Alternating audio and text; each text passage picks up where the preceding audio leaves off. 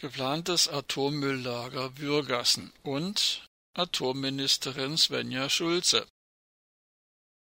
Obwohl der Konflikt um das geplante Atommülllager Würgassen in den Bundesländern Nordrhein-Westfalen, Niedersachsen und Hessen zu den heiß diskutierten Themen gehört, konnte er bisher erfolgreich aus der Bundespolitik herausgehalten werden. Bundesatomministerin Svenja Schulze kann es sich daher weiter leisten, bei diesem Thema in der Deckung zu bleiben. Auch die Pseudogrünen in Nordrhein-Westfalen spielen ein doppeltes Spiel. Vor Ort gerieren sie sich als widerständig, auf Bundesebene jedoch wird der Konflikt unter den Teppich gekehrt.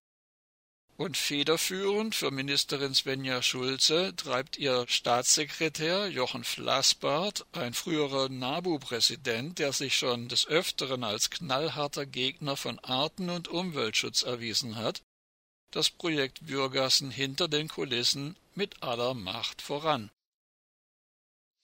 Die Bürgerinitiative Atomfreies Dreiländereck hatte kürzlich ein Gutachten zu der Entscheidung der bundeseigenen Gesellschaft für Zwischenlagerung BGZ für ein Atommülllager in Würgassen veröffentlicht. Der frühere Anwalt im Prozess gegen das in Südbaden geplante AKW Wiel, Siegfried de Witt, und der Hamburger Planungsingenieur Professor Carsten Runge haben in dem Gutachten gravierende Mängel bei dem Projekt nachgewiesen. Am Standort des 1994 stillgelegten AKW Würgassen soll ein sogenanntes Logistikzentrum errichtet werden. Anfang März 2020 kam aber schnell heraus, dass sich hinter dem beschönigenden Etikett ein Lager für Atommüll verbirgt, das von der BGZ geplant wird. Die Bevölkerung vor Ort ist entsetzt und wütend, und dies bis hin zu lokalen CDU-Politikerinnen und Politikern. Wir berichteten. Dieses Atommülllager soll als Pufferlager für das 120 Kilometer entfernte ehemalige Eisenerzbergwerk Schacht Konrad bei Salzgitter dienen.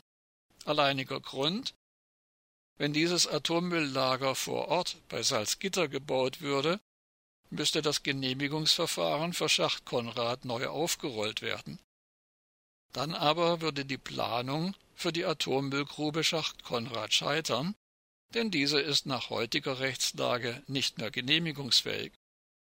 Und damit wäre dann auch nicht mehr zu leugnen, dass bis heute für den gesamten schwach und mittelradioaktiven Atommüll mit einem Volumen von rund 600.000 Kubikmeter kein sicherer Aufbewahrungsort existiert. Das BGZ versucht nun das Gutachten von De Witt und Runge zu diskreditieren.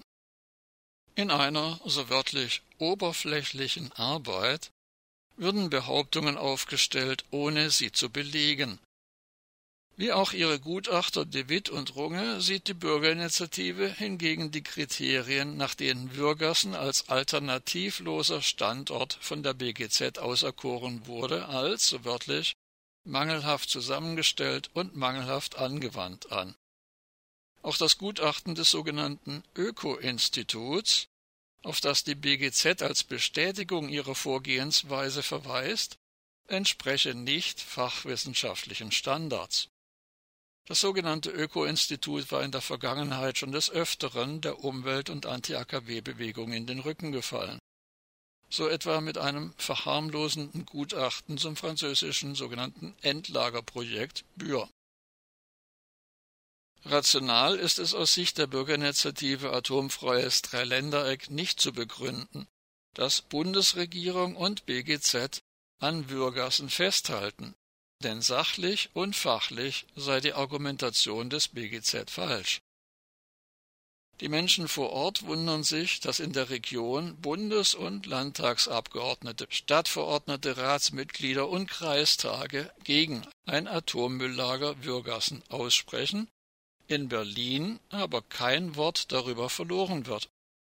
Welche Interessen in Berlin entscheidend sind und warum schöne Sonntagsreden und Parteiprogramme keine Rolle spielen, ist in den Mainstream-Medien nicht zu erfahren.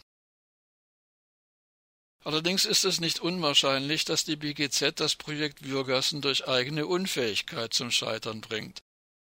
Die örtliche Bezirksregierung Detmold hatte nämlich einen Regionalplan nach Vorschriften des Raumordnungsgesetzes erlassen, der gegen den Bau eines Atommülllagers unüberwindliche rechtliche Hürden errichtet.